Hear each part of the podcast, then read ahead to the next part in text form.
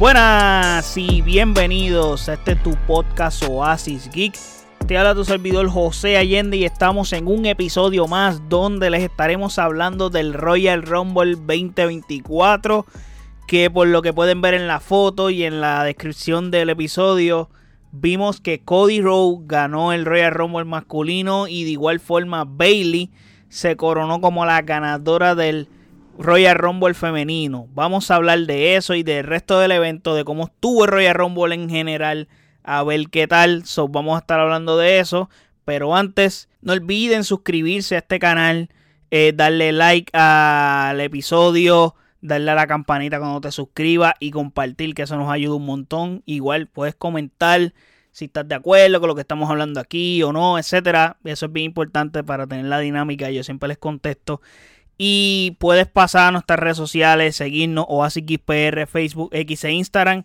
Y de igual forma, puedes pasar a nuestro website oasisxpr.com en donde están todos nuestros episodios y todas las plataformas donde habita este podcast. Vamos a comenzar con el Royal Rumble de mujeres o el Royal Rumble femenino que fue donde comenzó la... Este Royal Rumble femenino comenzó con la sorpresa de Naomi regresando a la WWE, entrando de número 2, que fue súper bien recibida por el público, buena forma de darle un comeback a ella, porque la gente le estaba diciendo welcome back, eh, fue un momento muy emotivo para ella, buen detalle del público con ella.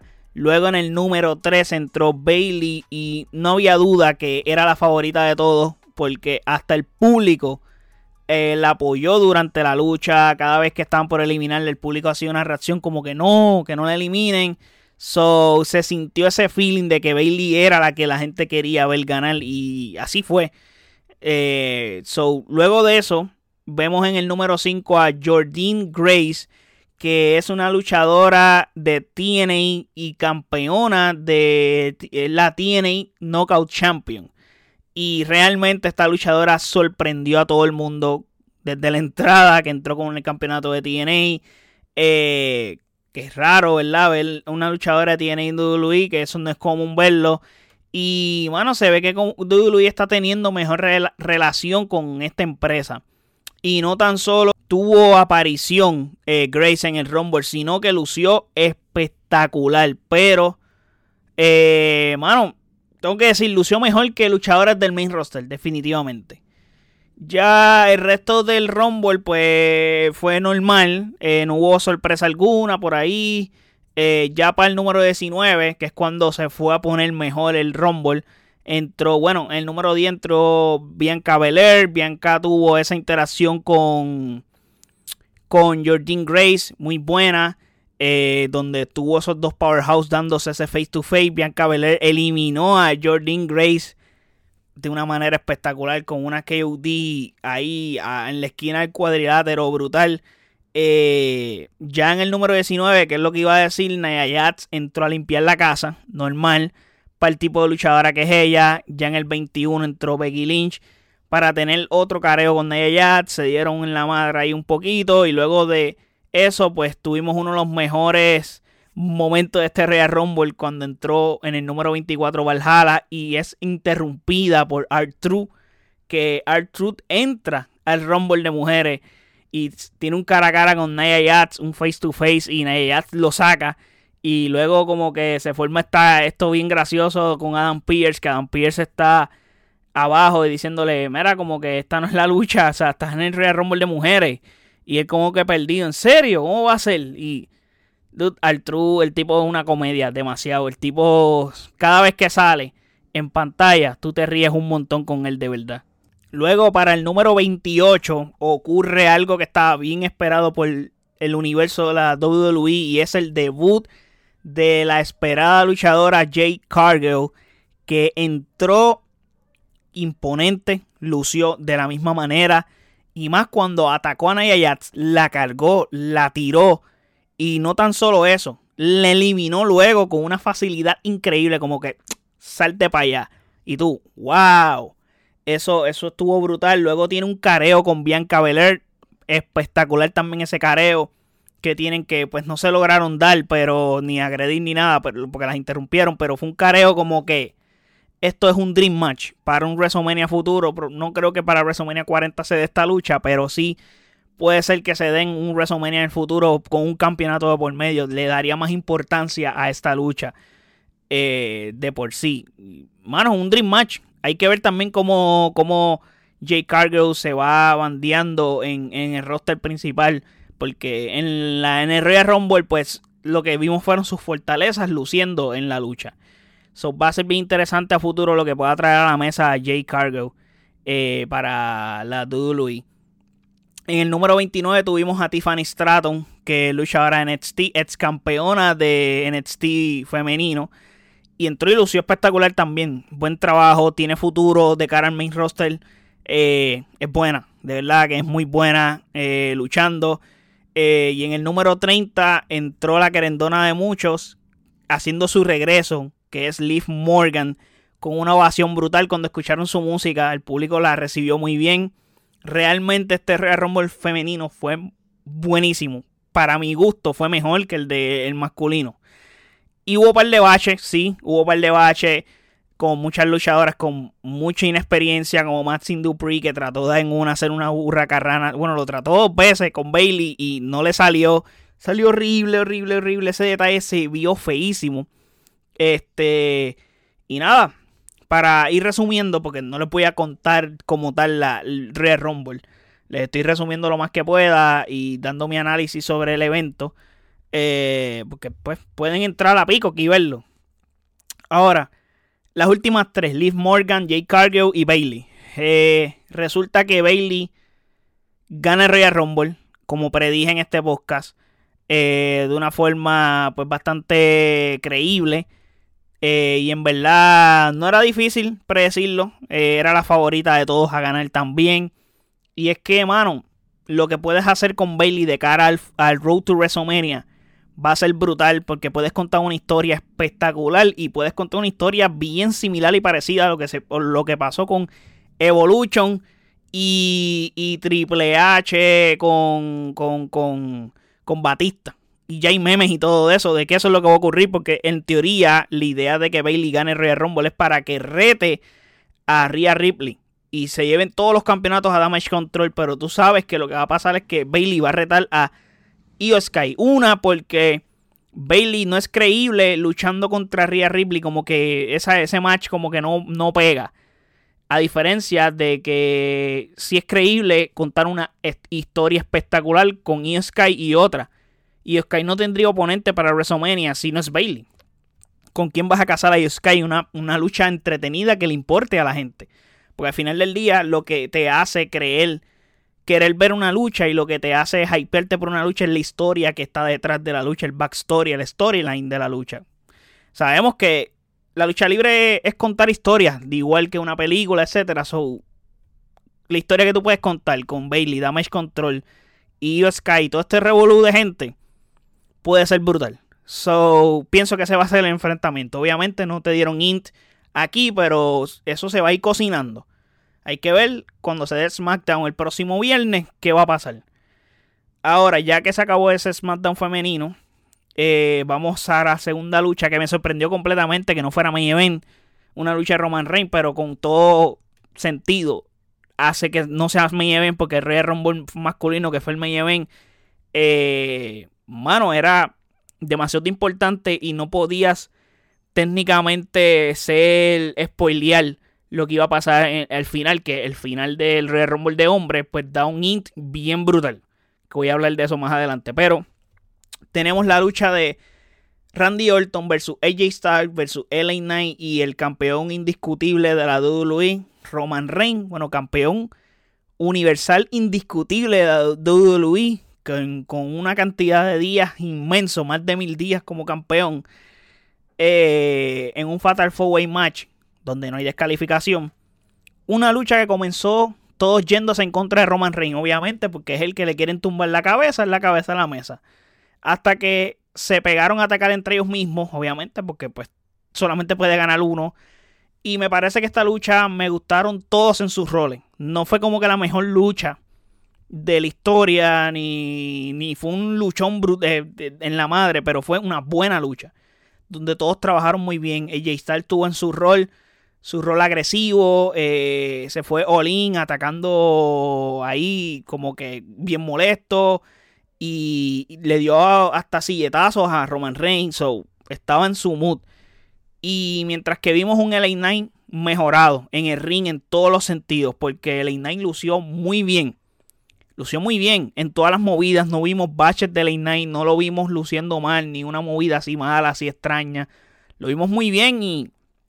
Dude, está con tres leyendas en el ring, honestamente. So, tiene que sentirse en la madre, porque lo que son Randy Orton, AJ Styles y Roman Reigns ya son leyendas de la lucha libre. So, la lucha que vaya Way la, la, acabó de una manera en que LA Knight sigue siendo relevante en el, en el panorama de cualquier cosa. No tumbaste a LA Knight porque no lo pinearon. O sea, Roman Reigns pineó a AJ Styles. So, eso me pareció excelente. Mientras que por otro lado, quedó hermoso que Randy Orton le hiciera las tres RKO a los tres. O sea, un RKO a cada uno de manera consecutiva. Eso quedó en la madre. Ese, ese, ese, ese run de RKO brutal. Cuando agarró a AJ desde la tercera cuerda, cuando antes de AJ hacer el, el forum.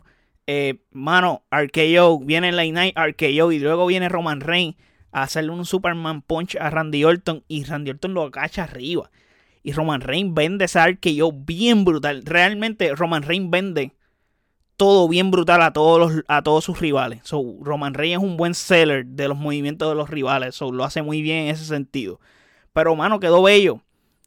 Y como siempre, cuando va a pinear, van a pinear a Roman Reigns, que en este caso Randy Orton iba a pinearlo, solo Sikoa interrumpe, jala la el árbitro y pues se jodió la lucha, pues ya tú sabes que Roman va a ganar, pero bueno, eh, no había descalificación, solo podía hacer lo que quisiera ahí y tener la potestad absoluta de hacer ese tipo de cosas y no dañarle la lucha a Roman en ese sentido.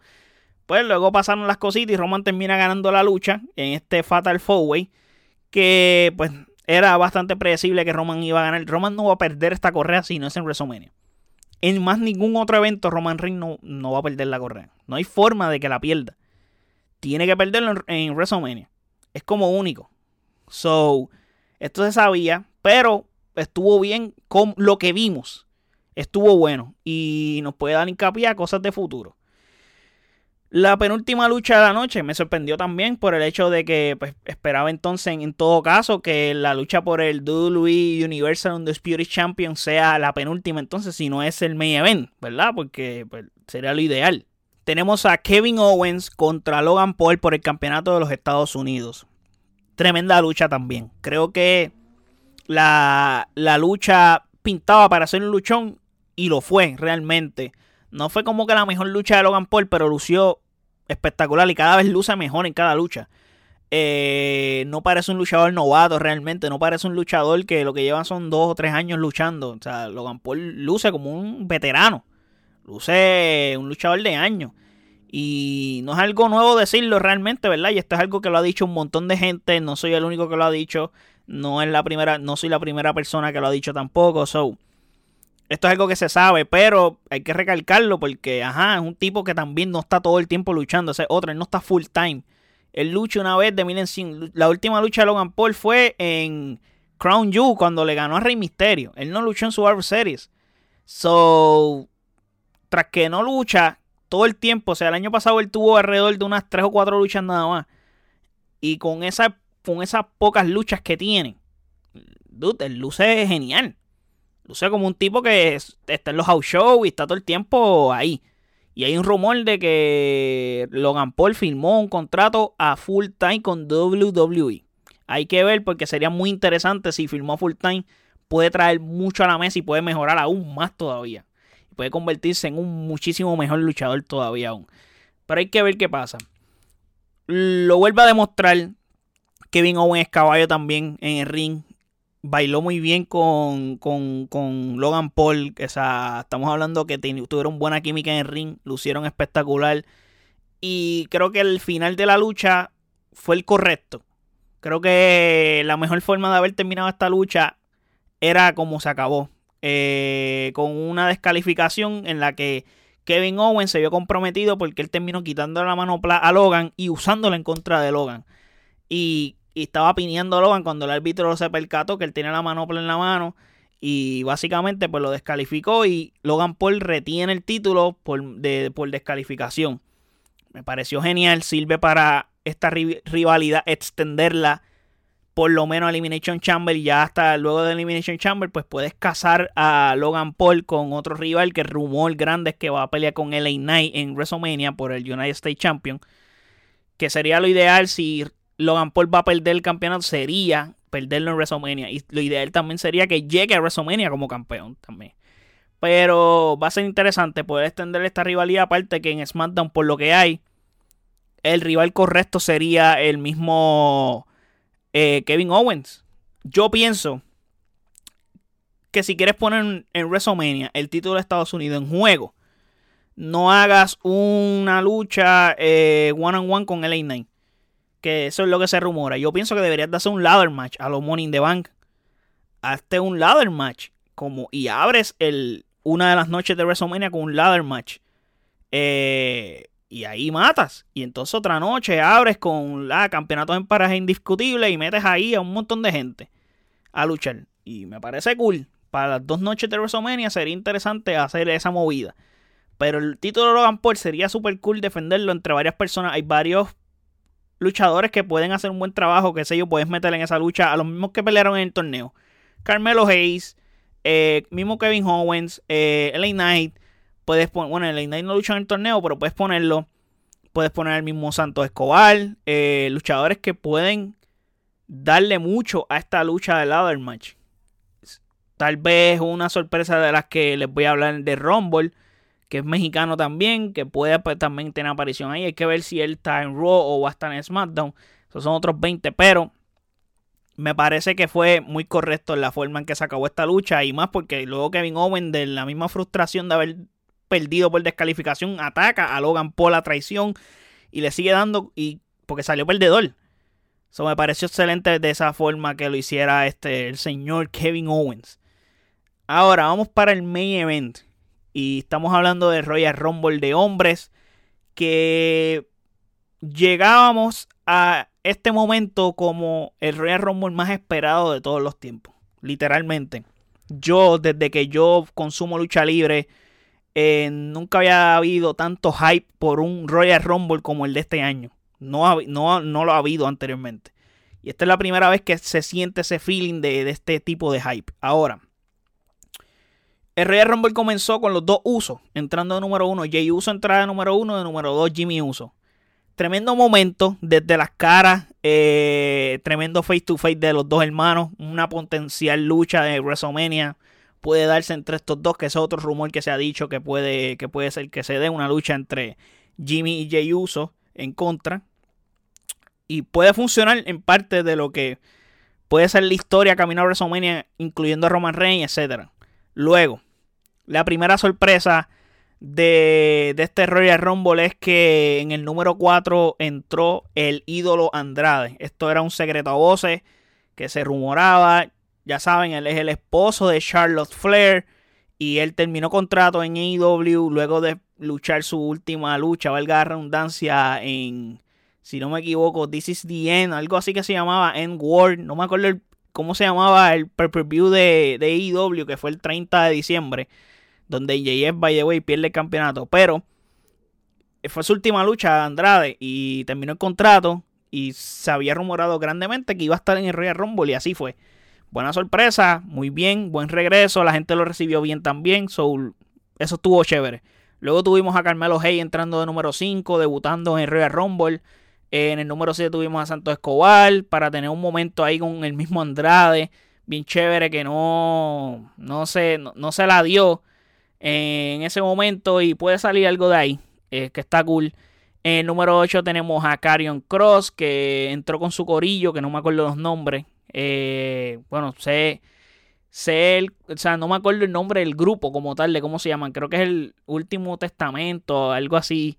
No me acuerdo, si me equivoco, perdónenme, me dejan saber en los comentarios el nombre, es que no me acuerdo realmente ahora mismo. Pero Obviamente, pues tuvimos aquí que él atacó a Bill Ashley, que entró número 11, y tuvimos básicamente Eh, esas dos entradas fueron como para contar esa historia de esa rivalidad que están teniendo el grupo de Karrion Cross con el grupo de Bobby Lashley. Básicamente, eso es resumida, eso fue, para eso fue que funcionó esa entrada de ellos dos. Nada más. Número 15, Cody Rhodes, que tengo dichos concentrada porque pienso que debió de entrar el número 1 o número 2 o de principio, de los primeros. Eh, pero para mí lo ideal hubiese sido que entrara de número uno. Viendo cómo están buildeando a Cody Rhodes de número uno, de número uno hubiese sido excelente. Eh, yo sé que estuvo cool que entraran los usos en el 1 y 2, pero pienso que Cody número uno podía haber sido más grande para su historia. Pero más adelante les voy a contar más a detalle a lo que me refiero. Ahora Cody entra, hace un buen trabajo. En el número 18 tenemos a Gontel, que entra, hace escante, los chops, etcétera. Sabemos lo que puedes hacer Gontel en el ring. Eh, el que sí me sorprendió completamente fue la entrada de Braun Breaker, ex, eh, luchador de NXT. Que, brother, este tipo es una bestia. Yo le dije a mi amigo que estaba en el evento, un Charavaya Josian, que estaba allí en el Real Rumble. Eh, yo le digo, este es un Brock Lesnar, un mini Goldberg, básicamente. Y obviamente, Goldberg en el buen sentido, porque sabemos lo que es Goldberg y sabemos las comparaciones que hay con Goldberg, que como un right back de la vida, pero right back era un bacalao. Este tipo, Bron Breaker, es un caballo, lucha brutal y wow. Tuvo careos con Gunter, me gustó ese careo. Quién sabe si puede salir algo de ahí para WrestleMania. Gunter no tiene un rival a ese calibre para WrestleMania y Bron Breaker podría ser un rival muy interesante para Gunter en WrestleMania. Eh, sería durísimo una lucha entre ellos dos. Y no tan solo eso, vimos a, a Homos entrar en el número 21 y que es el luchador que a nadie le importa, a nadie le gusta, a nadie le interesa, pero vimos a Bron Breaker para buildearlo grande y venderlo como un luchador potente. Eliminó a Homos solito con su con una potencia abismal. So, eso estuvo genial. Lo que no estuvo genial fue que lo eliminaron justo, justamente en el mismo momento donde estaba entrando otro luchador y el impacto de, su, de la eliminación de él a Homos no, no, se, no se consumió, no se, no, se le prestó atención, no, no, se, no se le dio importancia como debió ser, como que no fue un what the fuck moment o un wow moment de, wow, este tipo eliminó a Homos solo, como que este tipo, wow, eh, eso no se sintió por el hecho de que no fue el timing adecuado de la eliminación. No sé si me entienden a lo que me refiero. En el número 24 tuvimos a R-Truth que entra y se cree que la lucha está team. Entra, se queda en la esquina, como que para que Dominic le toque la, mano para poder entrar y Dominic le corre la máquina. Primero le dice que no, que de esto y después le corre la máquina. Y él entonces entra, ayuda a Dominic, le hace los chops a, a, a Gunter como si fuera a hacerle You Can See Me de John Cena. Y mano, eh, yo así que haciendo el You Can See Me le di un cantazo al micrófono ahora mismo brutal. este. Y mano, qué brutal, quedó, quedó chévere. Luego, este, entra Damien Priest en el número 26. Y pues, mano, pues lo único destacable que hay que decir de él es que él entró con un coraje espectacular. Porque le dio en la madre al True y lo eliminó. Me dio hasta pena y todo de cómo él cogió al True y le dio. Eh, ya luego en el número 29 tuvimos a Drew McIntyre y aquí se prendió el botón de pánico porque había una posibilidad de que D-Rock entrara. Y yo ya había expresado que yo no quería que D-Rock apareciera en este Real Rumble porque la reacción posiblemente de la gente no hubiese sido la, mejor. Eh, porque sabemos que la gente tiene expectativas de 100 Pong y Cody Rhodes y como que ve a D-Rock meterse en esa historia, pues sería un poco complejo. Eh, sí, la pelea con Roman Reigns se va a dar, definitivamente. Y ya se reportó que, no obstante, no importa lo que pase en WrestleMania, eh, que ya estoy dándole el spoiler, bueno, y ustedes saben, pues ya leyeron el título del episodio, pero no importa lo que pase en WrestleMania, eh, hay una gran posibilidad de que The Rock con Roman Reigns se dé como quiera en este 2024. Lo único que yo espero es que esa lucha no sea en Arabia Saudita y que los árabes no tengan ese privilegio. Eso sí, es lo único que yo puedo esperar ahí. Pero nada, el número 30 tenemos el regreso de Sami Zayn que fue bien ovacionado, pero consecuente eliminado por Drew McIntyre, que ahí habría otra historia, porque Drew fue el que dejó fuera al mismo Sami Zayn por un tiempo por una supuesta lesión, obviamente fue una justificación para dejarlo tiempo fuera. Vaya, güey, lo de los árabes no es despectivo, por si acaso. Lo dije en el sentido de que contra como que esto es una lucha tan grande que dejar que sea allí en Arabia Saudita como que debería ser en un escenario eh, distinto como el mismo WrestleMania o el mismo un si vas a hacerlo en SummerSlam tiene que ser en una harina mítica, tiene que ser algo grande si vas a hacer eso. A eso es lo que me refería, ese era el contexto, por si las mosquis. Pero nada, vamos a los últimos cuatro en el ring, ya estamos terminando. Últimos cuatro en el ring. Drew McIntyre, Gunther, CM Punk y Cody Rhodes. Vaya, way, CM Punk entró de 27, creo que lo esquipié, pero entró de 27 y fue bien ovacionado también, pero durante se fue dando la lucha, ya les contaré qué fue lo que fue pasando, pero estamos hablando de que de los últimos tres que mencioné que podían ganar el Rumble ya estaban en el top 4 de, los últimos, so que vaya güey, esos cuatro se tiraron un Fatal Four buenísimo. El problema es el público, que el público estaba muerto. No sé por qué, porque estaba bueno ese Fatal Four al final.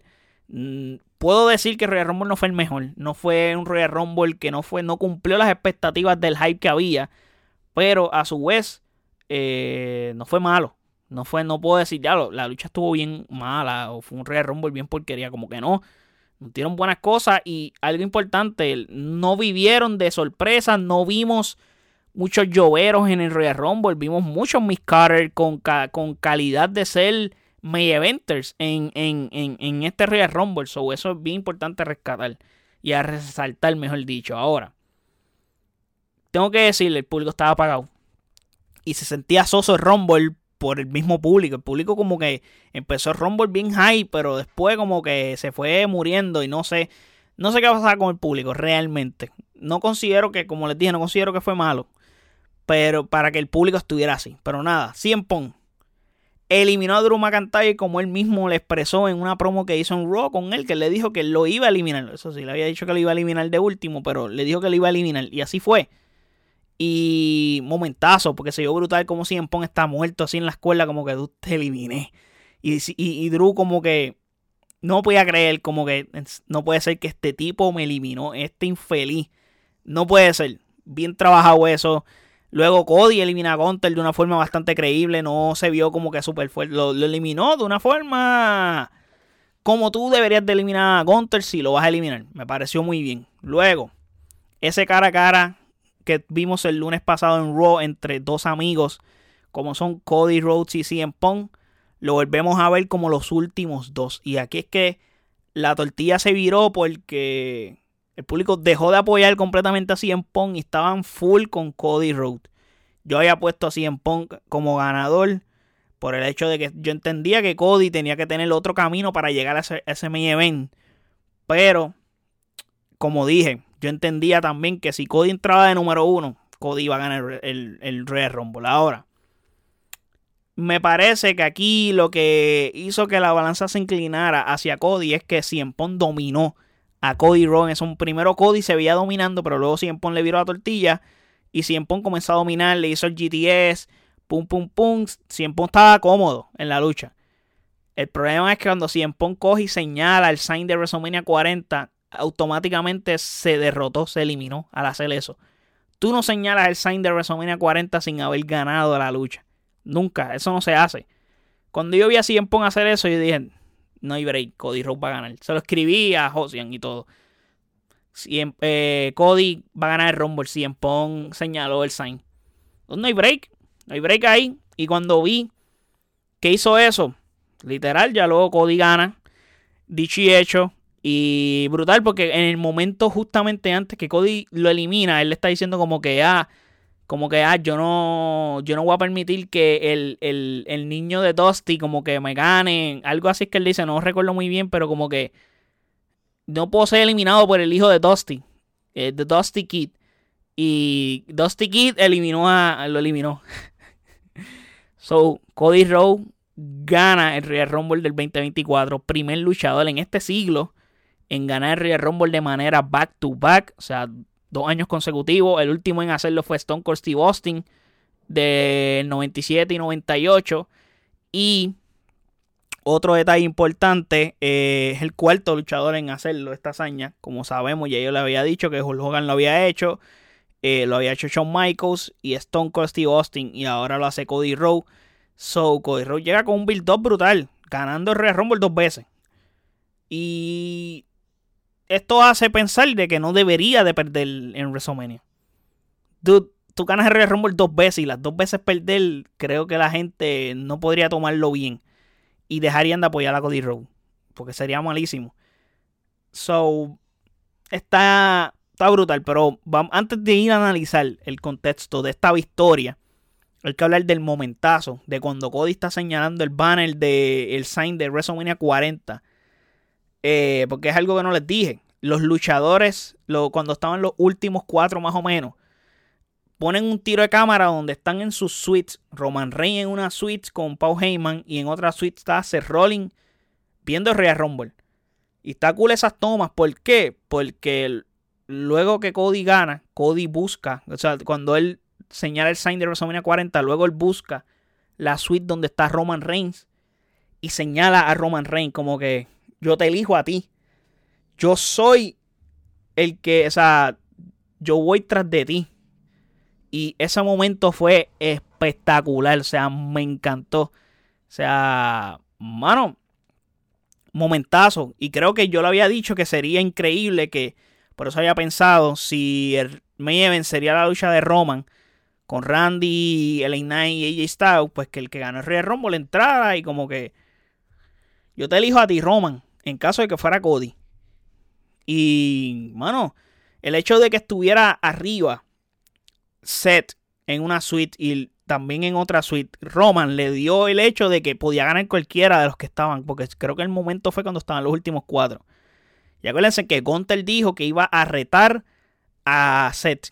Cien dijo que maybe iba a retar a Seth. Drew McIntyre no se sabía quién podía retar, pero hay una alta probabilidad de que retara entonces a Roman porque él se siente que le robaron y sabemos que Cody iba a retar a Roman. So, estaba bien interesante ese momento y fue bastante creíble. Creo que fue excelentemente trabajado por WWE. Lo de la suite y Cody luego señalarlo y luego Roman pararse como que yo soy el campeón. Brutal. Ahora, ¿cómo vamos a WrestleMania 40 con esto? Eh, técnicamente la revancha que todos queríamos ver, incluyéndome, momentazo, gente, momentazo, y todo estaba planchado, comenzando desde el momento en que se vieron las caras en SmackDown hace unos meses atrás cuando Cody era campeón en pareja con Jey Uso. Y tienen ese face to face que el mismo Nick Aldis le dice, no es el momento. Luego, portada de WWE 2K24 con Cody. Y el marketing de ese videojuego es yo no he terminado mi historia, la voy a terminar, etcétera, y luego dar tanto hincapié durante toda la semana, justamente, antes de que Royal Rumble comenzara, vuelven y hablan de eso. Los únicos luchadores en ganar back to back el Royal Rumble son eh, Hulk Hogan, Shawn Michael y Stone Cold Steve Austin. Y que Cody Rhodes tiene que hacer lo mismo que hizo Stone Cold Steve Austin, etcétera. Que yo lo hablé en el episodio pasado. Mucho hincapié a eso y eran muchos hints y no se sabía si era humo o no. Pero ya hoy, en este momento, sabemos que el humo era todo lo que no era relacionado a Cody Rhodes. Maybe era para eso mismo, para que no se viera predecible que Cody iba a ganar. Y me pareció bien, lo trabajaron bien porque nos dieron la expectativa de que iba a ganar otro y nos desviamos. Yo fui uno, yo dije, pues va a ganar 100 Punk. Viendo cómo está el panorama, no va a ganar Cody, va a ganar 100 Punk. Para principio yo decía, Cody es el que tiene que ganar porque Cody es el que va con Roman, pero no, no, lograron el hecho de desviarnos y hacernos pensar de que Cody no, era, no iba a ganar esa lucha. También algo que ayudó muchísimo fue el hecho de que Cody entró en un número bien random, como que entró 15 y no entró en un número que tú dices que es un número que suele ganar a alguien, como por lo general los que ganan o entran comenzando o entran 20 y pico finales. 15 eh, como que no es un número así, tú dices, bueno, entro 15 está bien. Y hablando de eso de la entrada, pues yo, por eso digo, Cody tiene que entrarle primero. Pero también iba a ser predecible, coño, Cody Rhodes de primero, eso significa que va a ganar. Yo mismo lo dije, yo dije, si Cody Rhodes entra de primero, va a ganar el Rumble. Porque para, o sea, si tú estás buildiendo a Cody como el próximo Cena, como lo estás tratando de vender o como ya se ve, Mano, de número uno hubiese sido espectacular por todo el calvario que tenía que haber pasado en esa lucha. Que se joda. De número uno. Y es más, si tu intención era sí o sí tener a los usos face to face en ese 1 y 2, en esos primeros dos, pues por acodí entra al cuarto. No tercero, porque hubiera visto una ventaja de los face, etcétera, y no sería chévere, sino cuarto. Y está comenzando como quiera, está siendo de los primeros. Y para mí hubiese sido chévere. Pero está bien, eh, ya el resultado está. Ahora, y para terminar ya este podcast, que ya está muy largo. Si la lucha de WrestleMania 39 fue un luchón, o sea, estamos hablando que fue, puedo considerar que es uno de los mejores main events en la historia de WrestleMania que yo he visto. No, no, más, no puedo decir que fue, no ha sido, eh, que fue el mejor de todos los tiempos de WrestleMania porque no es así. Pero está entre los mejores. O sea, está a nivel WrestleMania 23, John Cena, Shawn Michael. Eh, está a esos niveles de, del tipo de lucha que vimos. So, esta lucha puede ser aún mejor porque ya hay un backstory mucho más grande.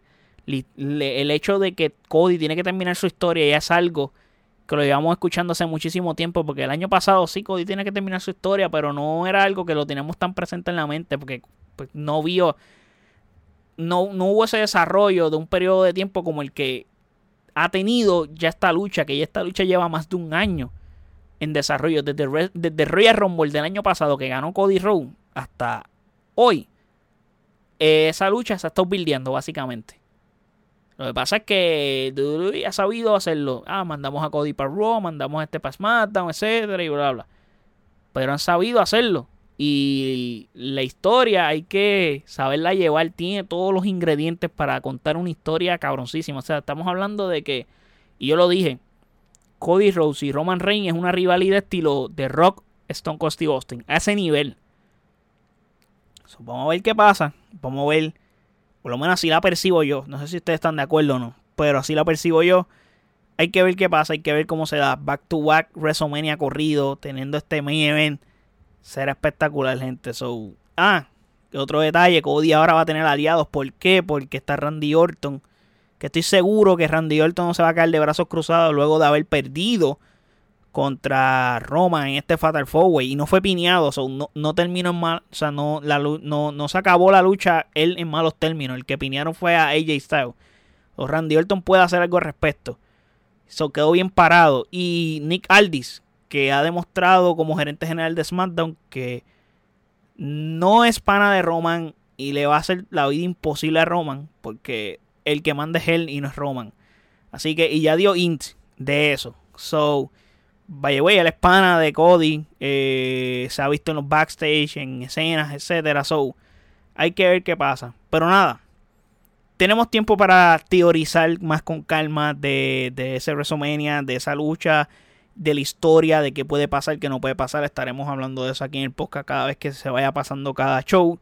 Así que nada, sobre los storylines hacia camino a WrestleMania, hay que estar pendientes porque ya oficialmente comenzó el Road to WrestleMania. Y espero que estén bien contentos y bien hypeados como yo de este momento. Y nada, eh, los estaré leyendo los comentarios que piensan de este evento de Real Rumble. Si les gustó el resultado, si no les gustó, qué piensan de lo que pueda pasar a futuro. Todo ese tipo de cosas. Déjenme en, los comentarios que los estaré leyendo y con gusto yo les contestaré. O en el próximo episodio hablaré de los temas, etcétera. So, bien importante que comenten. También suscribirse al canal. Importantísimo. Darle a la campanita otra cosa, aparte de darle a la campanita, puedes eh, darle like al episodio. Me ayuda un montón también. Y de igual forma, puedes pasar a nuestras redes sociales, seguirnos allá eh, en OasisXPR, Facebook, X e Instagram. También puedes pasar a nuestro website oasisxpr.com en donde están todos nuestros episodios y todas las plataformas donde habita este podcast. Así que gente, muchísimas gracias por el apoyo. Hasta el próximo episodio. Chequeamos. Bye.